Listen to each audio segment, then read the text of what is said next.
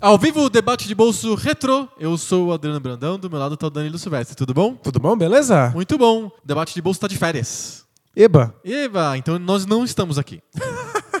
são nossos espectros. Isso, você está vendo é, sinais do passado. São coisas do passado que estão chegando para você.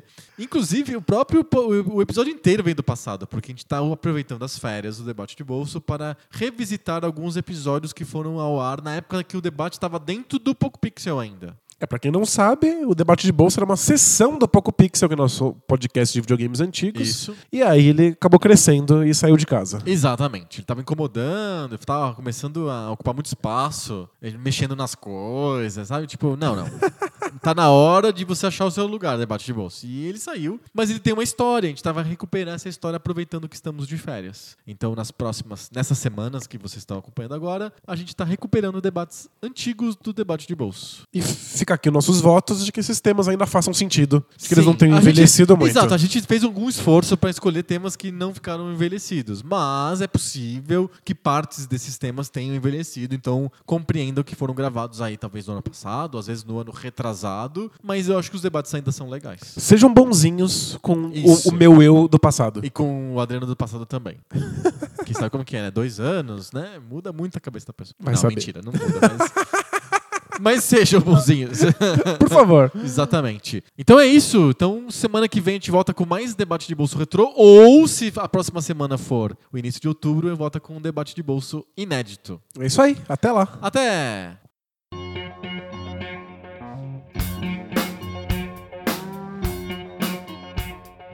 Debate de bolso, aquela sessão do nosso podcast que a gente para de falar sobre videogame e tem todos os outros assuntos do mundo à disposição pra gente falar agora. Olha só que legal. a gente Qualquer não coisa. mata, a gente nunca mata o nosso ouvinte de tédio. porque- Gonorreia. Qualquer coisa que a gente consiga falar. Então, por exemplo, você fala assim, vamos falar sobre equações diferenciais. Eu não sei, não tenho o que dizer sobre isso.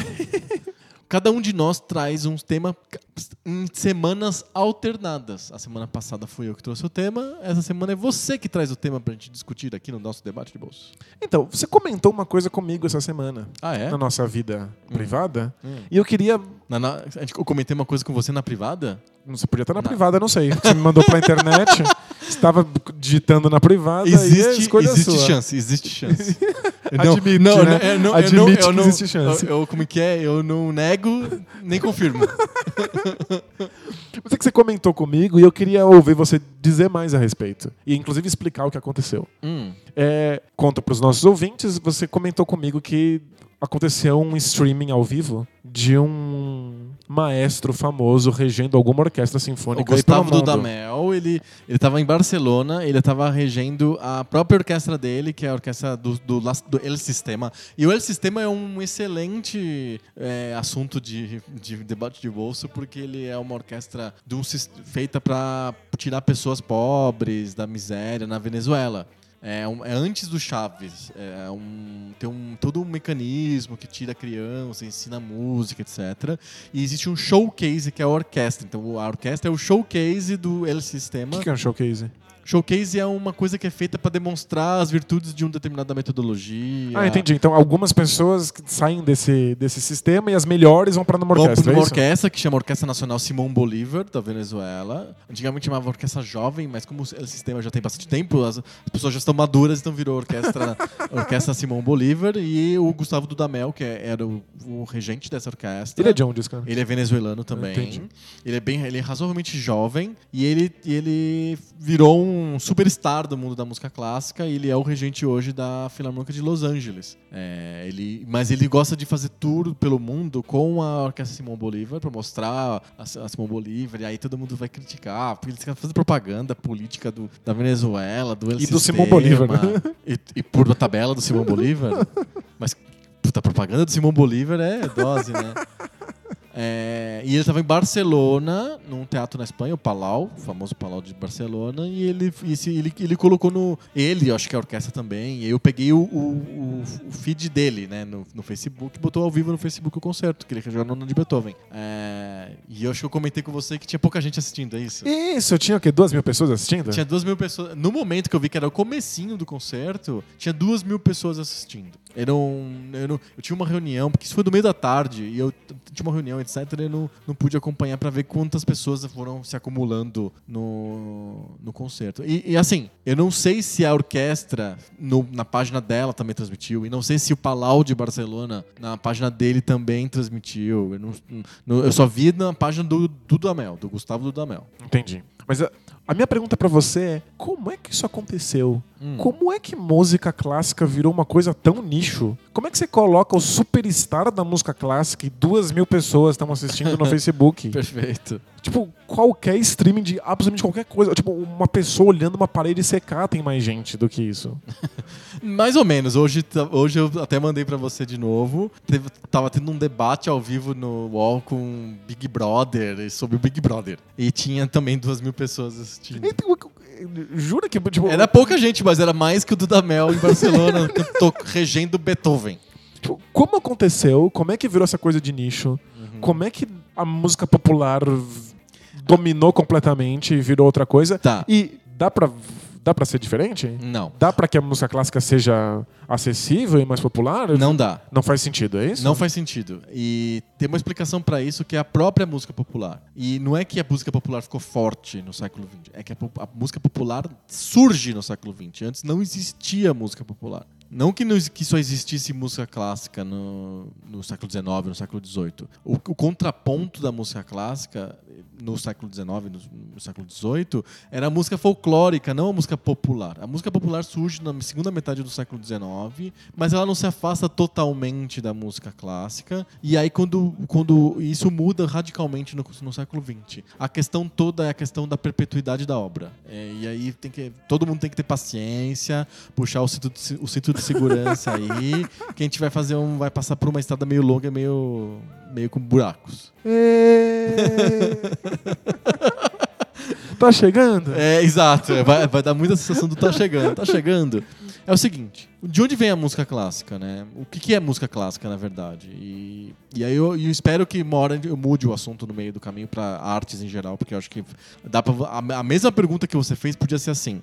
Teve uma exposição do pintor, não sei o que, o líder das artes plásticas mundiais e ninguém foi. Aí, mas teve a exposição do Silvio Santos e lotou. Que é verdade, teve uma exposição do Silvio Santos que lotou. De, é, acho que é a segunda ou terceira mais, maior exposição do MIS no, no Brasil. Mas o Miz, foi do o, Silvio o Miz é um fenômeno. Tipo, o pessoal pega filas de horas e horas e acho que horas. Ratimbun foi maior e Stanley Kubrick, não sei. É, o nosso Ratimbun teve umas, umas 15 extensões de, É, de, exato. de tempo de O exposição. Silvio Santos tá nessa, mas se fizer do maior pintor dos Estados Unidos, vai meia dúzia de A pessoas. gente nem sabe quem é. Eu não sei o nome. a gente não sabe quem é. Eu não sei. Como isso aconteceu? Exato, a gente perdeu, né? E a pintura era uma coisa extremamente importante. Se falar assim, me fala aí uma, uma- Vai ter uma exposição do Picasso. Todo mundo sabe quem que é o Picasso. E lota. É, Se então, a gente põe uma exposição do Picasso, lota. mas se tiver a nona de Beethoven na Sala São Paulo, e teve agora, há duas semanas, no Dia da Mulher, o, o dia 8 de março, a diretora artística e regente da OSESP, da Orquestra Sinfônica do Estado de São Paulo, é a Marian Elsop, é uma regente americana, ela é, uma- é- ela é mulher. E ela fez um, ela fez um concerto aqui, é, aqui em São Paulo, obviamente, né? É, com a nona de Beethoven e obras de compositoras mulheres. É, foi interessante e tal. E lotou, porque sempre lota. É, qualquer, qualquer concerto da Sala São Paulo lota, mas lota a Sala São Paulo. Se eu passar no Facebook, não vai ter tanta gente quanto pessoas assistindo, sei lá, não sei, o menino jogando videogame. Sim. Então, é, O ponto é como é que isso aconteceu. É, como é que isso aconteceu? A música clássica existe, a gente escuta ela até hoje, porque no final da Idade Média foi criado o sistema de notação musical. O sistema de notação musical não só permite que a gente recupere a música que foi a música de uma era de, sei lá, de 500 anos atrás a gente consegue tocar e escutar hoje, por causa que ela é notada. Não só isso. A, a notação musical transforma a música em si. É que nem pensar no mundo antes do alfabeto e depois do alfabeto. Antes do alfabeto existia literatura, uma literatura oral. E com a criação do alfabeto surge outra literatura que é transformada pelo, só, pelo simples fato de que você consegue escrever aquelas palavras. E as histórias mudam, elas ficam mais complexas grandes, tem mais personagens, acontece milhões de coisas. A forma da história muda porque eu, eu consigo escrever aquilo. Começa a ter jogos de linguagem. Exato. E começa a encaixar as palavras em posições diferentes da página. Exato, porque aquilo é escrito, aquilo acontece. Então não é só uma questão de, ah, o Homero foi preservado porque existe a palavra. Não, é porque. Mudou a, mesmo. A, né? Mudou por dentro da, da arte a questão da, da, da, do registro, da escrita. E na música isso acontece no final da Idade Média, não, mais ou menos no meio da Idade Média, 1200 mais ou menos, é criada a notação musical. E a notação musical sai do estágio de permitir que a música que existia seja anotada, mas também permite com que exista uma nova música. E começa é, é, a possibilidade é que ela seja mais complexa, é isso? Ela é muito mais complexa porque ela é anotada. A capacidade de transmitir melodias ou ritmos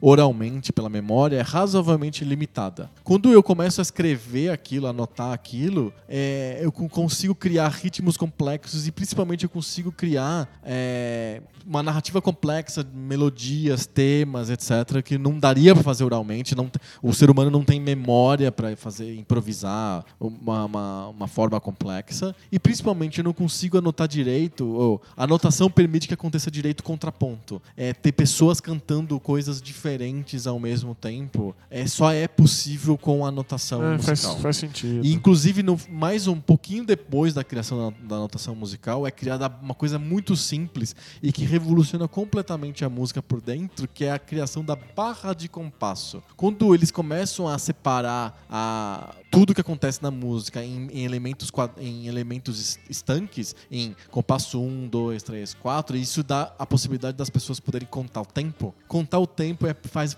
é possível que mais de X pessoas consigam fazer coisas diferentes ao mesmo tempo, porque ah. sempre tem um tempo único que une as pessoas no mesmo lugar. Então a barra de compasso permite que exista contraponto complexo de mais de quatro vozes, seis vozes eu consigo fazer isso com a, com a música escrita, eu não consigo fazer isso com a música oral. A técnica da escrita e a técnica do compasso mudou a Exato. música. Exato. A música e outras, outras coisas que mudam com a, com a música escrita. Quando você tem é, uma música que é totalmente baseada nas palavras, como era a música religiosa até o 1100, 1200, a, a, é a palavra, é a forma da palavra que rege a música. E aí, basicamente, você tinha o, as músicas religiosas escritas, a letra das músicas religiosas escritas, e leves notações, assim, indicações de aqui é mais agudo, aqui é mais grave, mas a forma de tudo é dada pela palavra. Quando é criada a notação musical, você se, se divorcia da palavra. A palavra não é mais importante. A palavra ela é ela, ela,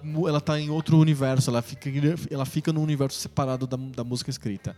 Outra coisa que a música escrita se divorcia é da técnica instrumental. Quando você tem uma música folclórica que os instrumentos estavam lá, uh, muito antes de ter escrita musical, tinha instrumentos. Tinha instrumentos que são hoje pais do violino, pais do violão, é, pais da harpa, são, são instrumentos antigos, de origens antigas. Os instrumentos sempre existiram. Sempre existiu técnica técnica instrumental. A, a, o problema é que quando você só tem a técnica instrumental e a palavra, a música é totalmente baseada na técnica instrumental e na palavra. Então o, o cara faz, ela replica na memória, oralmente, coisas que você aprende porque você sabe tocar o violão, você sabe porque você, você aprende a tocar a harpa, e aí você. aquilo faz com que você bole na tua cabeça músicas que são derivadas completamente da técnica instrumental. Quando, quando surge música escrita, a música se divorcia da técnica instrumental e ela ganha os seus próprios direitos abstratos. Você começa a fazer combinações de sons que funcionam na tua cabeça e que você consegue colocar no teu papel, mesmo que você não não que não, não que você como músico não saiba tocar não saiba isso, tocar né? aquilo, nunca tocou aquilo, nunca ninguém tocou aquilo antes, é totalmente divorciado da técnica instrumental. Acontece às vezes escrever uma coisa e um músicos falar assim, não dá pra tocar isso aí. Muito isso comum. Aí muito comum. É, tem, tem um, grande desafio da musicologia brasileira, por exemplo, é editar as obras do Vila Lobos. Vila Lobos compôs muito e ele e, e- e compôs de uma maneira caótica. Então hoje os editores têm que pegar as obras dele e ficar assim do tipo, essa nota não existe no trombone. Ele tá pensando em outra coisa. Então é, é- é extremamente comum isso em compositores mais é, de, de criação mais exuberante, mais, é, mais natural, que simplesmente sai, aquela música sai dele. Não essa nota não existe. Isso aqui é impossível de ser tocado. É bem comum. Porque a música acontece na cabeça dele e acontece no papel. Se divorciou até do instrumento. Se, se divorciou, inclusive, da possibilidade de você tocar aquilo. Um cara olha a partitura do Vila Lobos que não pode ser tocada e fala assim: Nossa, que legal, isso aqui não dá pra ser tocado? Sim, totalmente. O cara olha e fala assim. Tem um tesão só de ler a partitura, assim? Muito. E aí você escuta na tua cabeça aquilo e fala assim, faz muito sentido, só que não dá. O trombone não tem essa textura, não chega. Não tem como tocar isso. Um caso clássico é, por exemplo, uma obra bastante conhecida que é a Rhapsody in Blue do Gershwin, que é uma obra dos 1920 mais ou menos. É, ele pensou na casa dele, na cabeça dele, num, em começar a obra com um glissando de clarinete. O quê?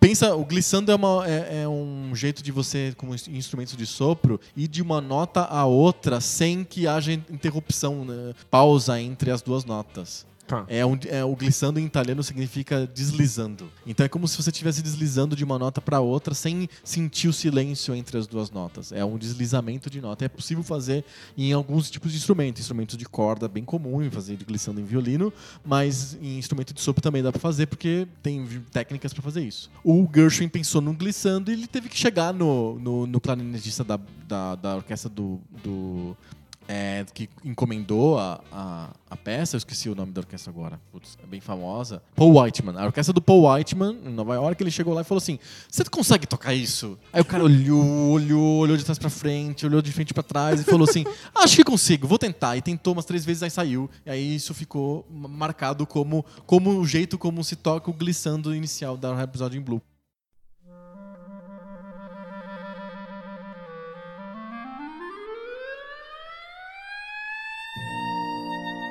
Quer dizer, às vezes o, o compositor não tem ideia do que está acontecendo. Outro Muito exemplo louco. clássico: concerto para violino do Stravinsky. O Stravinsky chamou o Samuel Dushkin, que é um violinista polonês que era amigo dele, e que ele estava compondo o concerto para o cara estrear. E chegou e falou assim: Eu pensei em começar a obra com esse acorde aqui no violino. Ele existe. O, o Stravinsky estava muito inseguro. Do tipo assim: Eu bolei na minha cabeça, é maravilhoso, eu não sei se dá para tocar. Aí o Samuel Dushkin falou assim: Não sei, acho que não, mas dá um tempo. Aí no dia seguinte eles se falaram e o Samuel Dushkin falou assim: É muito fácil, é só fazer assim que sai. Aí o Samuel falou, ufa. Mas foi é, é- é isso, a música fica divorciada do mundo do mundo sensível, do mundo, do mundo, mundo real, material, do né? mundo material, porque ele existe na cabeça e no papel. Então, o fato da música escrita acontecer, ex- existir, surgir, faz com que os criadores musicais comecem a pensar coisas diferentes, coisas novas. E isso começa a surgir um monte de coisas, porque é baseado na possibilidade que a escrita dá, de você inventar ritmo, você cruzar ritmo, inventar harmonias novas, diferentes, inventar coisas que os instrumentos não alcançam, ter que mandar construir um instrumento novo, diferente, só porque você quer que soe daquele jeito. Aconteceu vários casos. É, construtores de instrumentos que tem que se virar para fazer aquela coisa acontecer. O papel, a Gente. música escrita faz com que a, a música evolua muito rápido. Então, do tipo de 1200 para cá, a música evoluiu que não tinha evoluído em 1200 anos. E principalmente depois do Renascimento, né? Do final da Idade Média para cá. Mas o, o final da Idade Média é de música muito artificial. Os, os compositores estavam se ferrando para as possibilidades do, do- da, da voz humana cantar aquilo e do ouvido humano de conseguir se dis- distinguir as, as vozes ao mesmo tempo. Faziam é, música religiosa de, de, de oito vozes, cada uma cantando uma coisa diferente. É uma Você nem bagunça. entende a letra, não sabe que aquilo é a missa, que parte da missa que você tá, porque aquilo é muito artificial, é uma ciência musical pra iniciados. Você tem que entender aquilo e gostar daquilo. Na- no começo do Renascimento, os caras lá, lá em, é, em Veneza falaram assim: bem que a gente podia criar o teatro grego de novo, e as pessoas vão assistir um, um teatro que também tem música, que também tem dança. A gente podia pensar num modelo que a gente acha que é igual ao teatro grego. E aí surge a ópera, que não tem nada a ver com o teatro grego, mas era o que os, os, os venezianos da época achavam que fazia sentido que lembrava um pouco o teto grego. E para a ópera acontecer, a música tem que ser mais fácil de escutar as palavras, porque ao final da Idade Média era impossível entender o cacete das pessoas que as pessoas estavam É cantando. canto gregoriano? Não, não. Canto gregoriano é, é medieval, ele não, não é escrito e é muito fácil de entender a- a- o que eles estão falando, porque é um canto que a gente chama de canto monofônico. Todos estão cantando a mesma coisa ao mesmo tempo. Entendi. No final da Idade Média, a música religiosa é, é altamente contrapontística. Tem seis caras cantando coisas diferentes ao mesmo tempo e é im- impossível de entender as palavras. Saquei. No- na ópera não pode ser impossível de entender as palavras, porque a, a história está nas palavras. A- a- as pessoas têm que entender o que está acontecendo, que as palavras estão sendo cantadas. E aí que cria-se um outro estilo musical, que é o estilo que não é mais tão contrapontístico, que a gente chama de estilo harmônico, que é basicamente o, o estilo que vem até hoje. Então, lá em 1400, 1500, cria-se esse estilo e cria-se também um modelo muito interessante, que é o modelo, o modelo harmônico que a gente tem hoje, que é de resolução. É muito técnico, mas assim, do tipo, pra- as frases da, da fala da pessoa tem começo, meio e fim. Então, a- as frases melódicas também tem que ter um fim marcado. Então, gente- eles começam a inventar fórmulas cadenciais, que é o jeito de terminar frases musicais. Pra, você, pra gente perceber que acabou, Pra gente né? perceber que acabou, pra perceber que tem uma lógica tá acontecendo ali. E Isso é tão importante surge pela necessidade de falar das palavras serem entendidas e do contexto ser entendido. Então a- as fórmulas cadenciais acabam criando a linguagem harmônica que vai se desenvolver a partir do século XVI. É uma narrativa, né? Exato. A música clássica basicamente é originária da ópera veneziana do século XVI, XVII e da música religiosa da Idade Média. E isso vem, isso é conta da, da escrita musical e, e aí essas coisas todas acaba surgindo uma, uma, uma linguagem que é basicamente prosa. É uma das coisas que as pessoas têm mais dificuldade de entender em música clássica é que aquilo é prosa, não é poesia. A música popular de hoje é poesia. A gente entende aquilo como uma forma poética. É, não pela letra que é poética, pode ser letra em prosa, mas a forma musical é poética. É estrofe, a coisa volta, tem, tem uma forma que é tipo uma forma em sessão, A, B, B, A. Você entende que aquilo está acontecendo em sessões, é porque é uma forma poética. É tipo um sonetinho, assim, né? Exato. É uma canção é como se fosse um sonetinho com uma forma específica. A música clássica, desde o século XVII, é uma música em prosa. É uma música que tá, é discursiva. Ela, tá, ela tá- é uma, uma música que tem essas, essa necessidade de ter pontos finais e frases que começam de novo. Não tem refrão, então. Não é tem isso. refrão, é uma, é, um- é uma música discursiva porque a música escrita dá. O- o- os músicos, os grandes músicos, escrevem música e eles estão dentro desse contexto de que escre- escreve-se música desse jeito. Eles estudam e faz música desse jeito.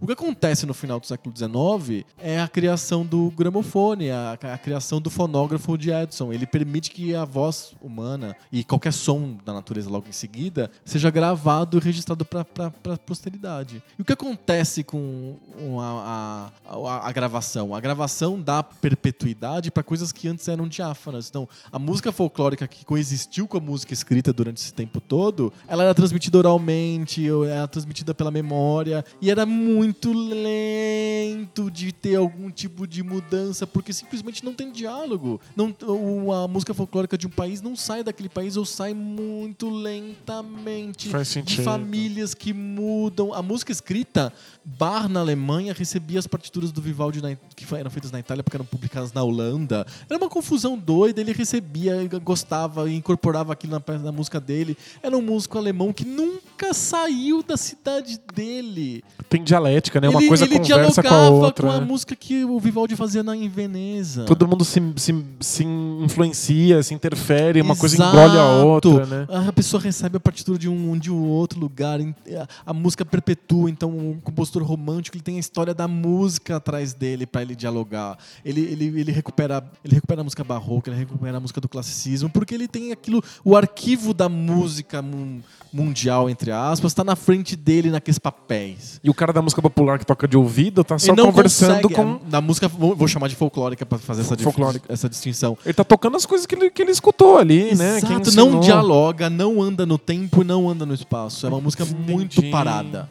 Quando cria-se o fonógrafo, a música folclórica se divorcia da- das barreiras espaciais e temporais, porque ela começa, ela aquele aquele registro fonográfico ganha vida própria, espalha e faz, começa a fazer uma coisa que a música clássica fazia, que a música popular folclórica nunca fez, que é criar diálogo, é- que é criar legado, que é criar é, sair das barreiras regionais, nacionais. E aí ela se divorcia do, do- do todas as amarras que ela tinha e ela ganha vida própria. Então surge a música popular com o- a gravação. Entendi. Ela começa, um, um, um artista começa a influenciar o outro, a ser Exato. influenciado. E você consegue enxergar a mini história da música que aconteceu na história da música escrita, você consegue ver também a mini história da música gravada. E aí você consegue ver que no começo a música popular é altamente baseada na fala, né, na- na- nas palavras e no- na técnica instrumental. O jazz é uma- uma- um tipo de música que é altamente baseado na técnica instrumental. É, as improvisações em cima de temas conhecidos, que são os standards,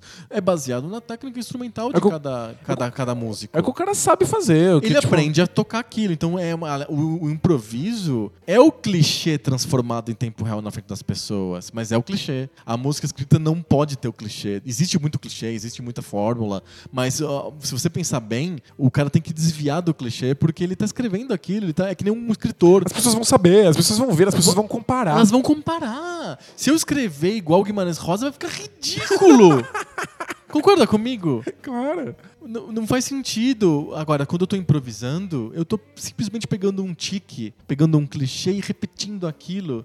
A próxima vez que, você escrever O Mundo dá Voltas num texto seu, É. né? Tipo, o- você o perdeu. golfinho morre. é, Exato, tipo, escreveu lá, sei lá, o calor, calor senegalesco. É, você perde. O mundo, o mundo fica pior quando você faz isso. Então, na- aos poucos, a música popular também começa a ter essas comparações. Chega ao ponto de ter, que é um pouco pra frente, de ter lá, sei lá, os- o, o produtor dos Beatles querendo fazer sons que não são impossíveis de ser reproduzidos ao vivo. sim. Ele tá, ele tá se divorciando da, da execução também. A música popular, ela, ela, ela ganha autonomia. É, o Sgt. Peppers é, é, é abrir mão de que seja tocado ao vivo. Tem coisa ao, ao contrário. Não tem, tem um monte, como ser um monte de coisas feitas em sin- sintetizador. Estúdio. é, não, tipo, já não dá mais. Se o cara pega as fitas e combina as fitas, é uma coisa muito preparada. Então não tem como ser. é- Vira quase uma partitura, só que em aural. Porque você tá me lidando com, aquela, com aquelas fitas, com aquelas gravações. Porém, a música popular, ela tem é, todo um apelo de, de facilidade, de massa. Ela não, ele não perdeu o contato ainda com, a música folclórica. Talvez aconteça mais pra frente. Mas ainda tem o ritmo simples, tem a, a fala que é, traz uma, uma- uma- um sentido para as coisas que as pessoas querem sentir. A música clássica instrumental é muito abstrata,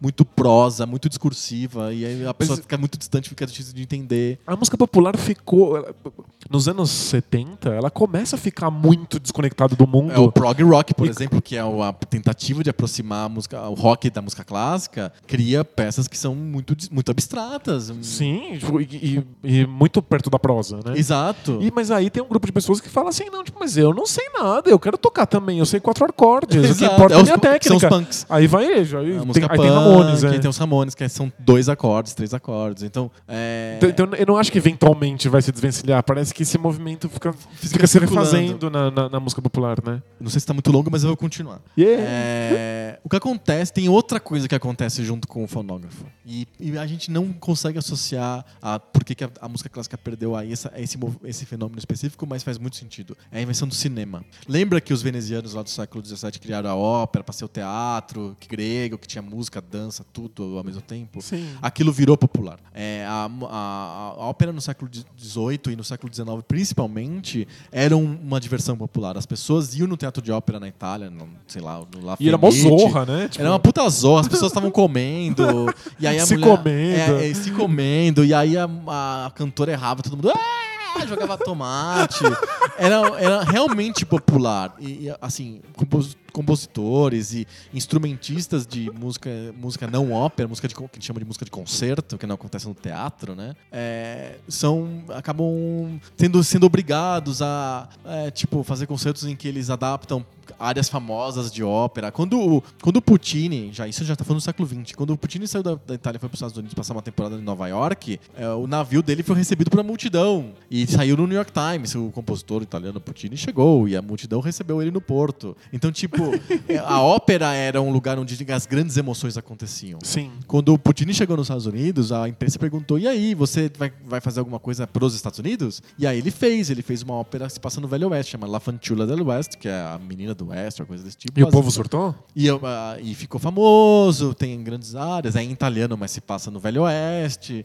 E só que aos poucos as pessoas começaram a perceber que era tudo muito legal, era tudo muito bacana, mas no cinema é mais legal, porque no cinema tem mais, mais história, tem mais efeitos e principalmente para eu ir na ópera custa 100 dólares o ingresso, para eu ir no Ouch. cinema custa 1 dólar. Claro, e eu passo reputa- para zilhões de pessoas a mesma fita lá. É, reprodu- reprodutibilidade da técnica. tá, acontece a reprodutibilidade técnica e, a, e o cinema começa a incorporar a música, começa a incorporar a dança, começa a incorporar a grande história, com o cinema falado a coisa trans, transforma totalmente e aos poucos a gente criou um entretenimento de massa que substitui completamente com vantagens a ópera. Então a música clássica perdeu a primazia de ser uma música que é que tem legado, que, se, que dialoga com outras e que se transporta no, no espaço, como era antes com a partitura. A música gravada tem isso. E ela perde a primazia de ter uma obra, uma, uma- um espetáculo totalizante que junta todas as obras, os tipos de arte num lugar Porque só. o cinema faz isso porque muito o cinema melhor. faz isso muito melhor Muito. e muito mais barato Exato. Pra produzir pra, e pra, pra pessoa assistir também. E aí ela, ela, ela falou assim: pra onde que eu vou, caralho? Pra onde que ela foi? Foi pra academia. Ah, os compositores continuaram em busca de uma complexidade técnica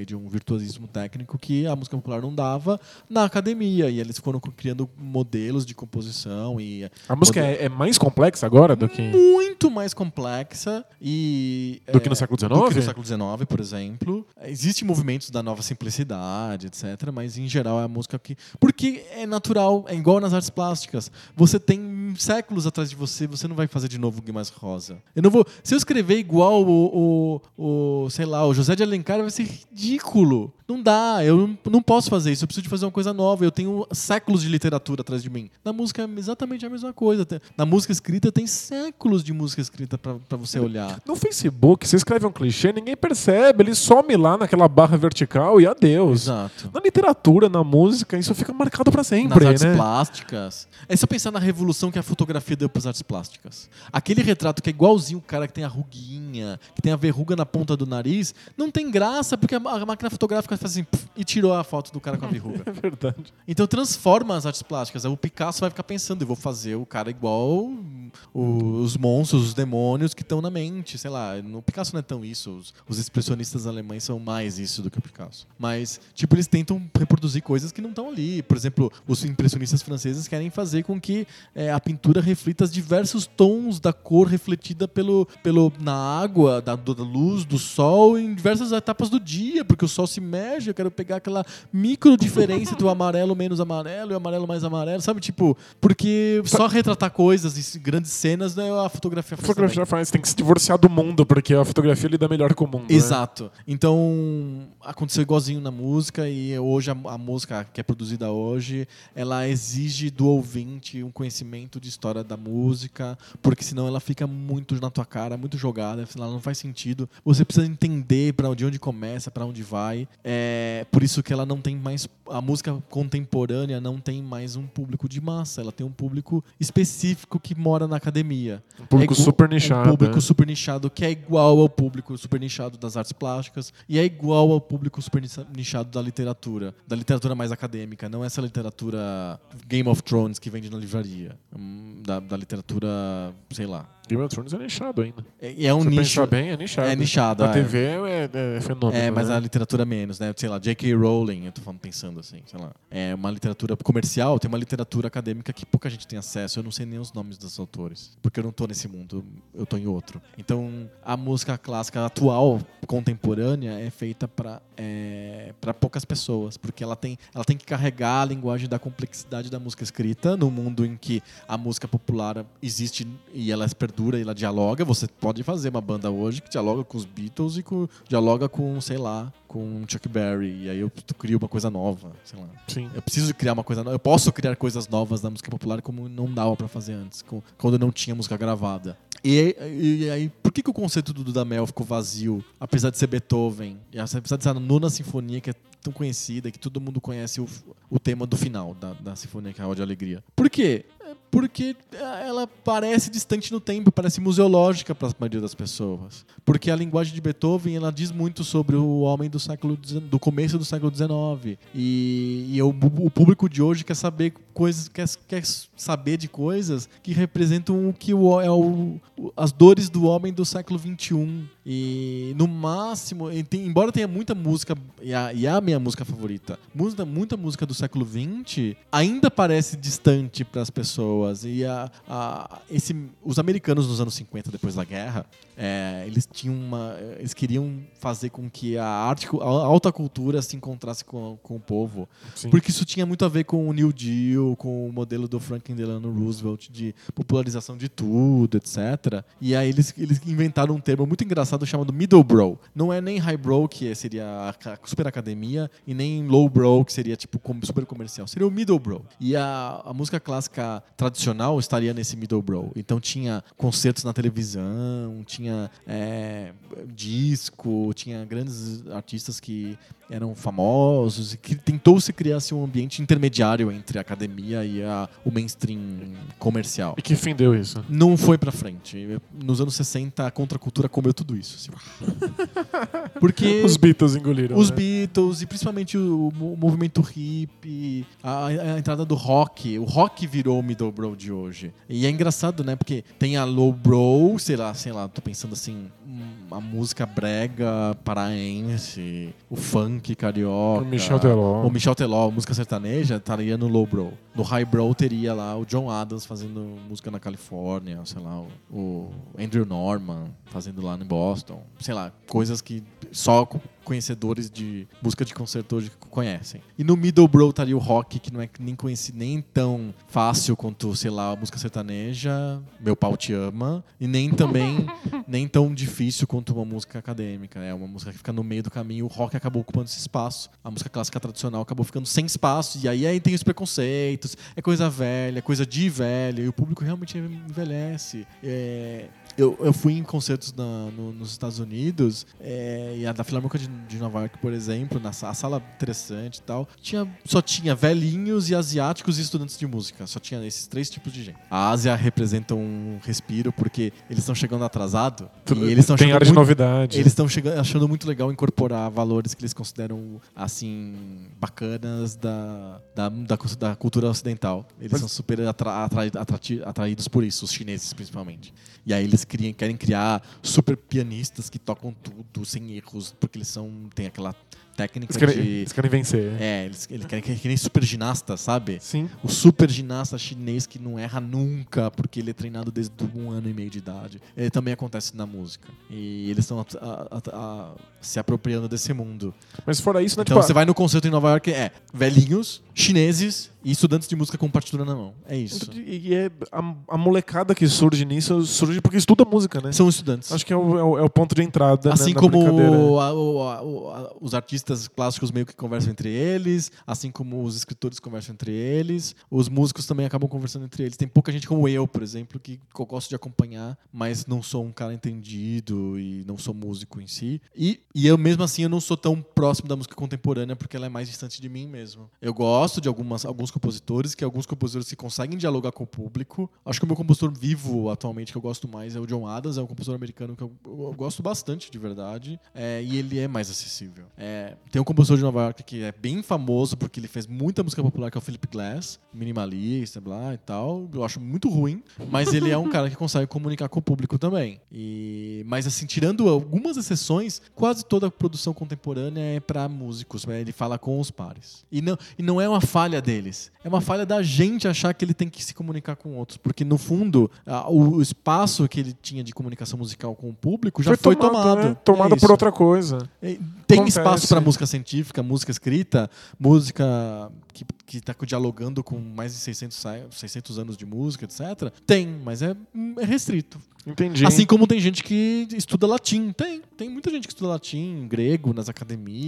Tem, é de graça na USP, se você quiser. As aulas são gratuitas. Exato. Então, tem, tem... Porque os professores de latim precisam treinar de algum jeito. Aí Exato, mas eh, tem gente, eu conheço, tenho vários amigos que dão aula de grego, por acaso, sei lá, aconteceu. Eles, eles são amigos que eu conheci por causa da música e por acaso eles também gostam de grego e dão aula de grego. Que legal. Grego antigo, né? Pra grego ler pra, Odisseia, pra você fazer né?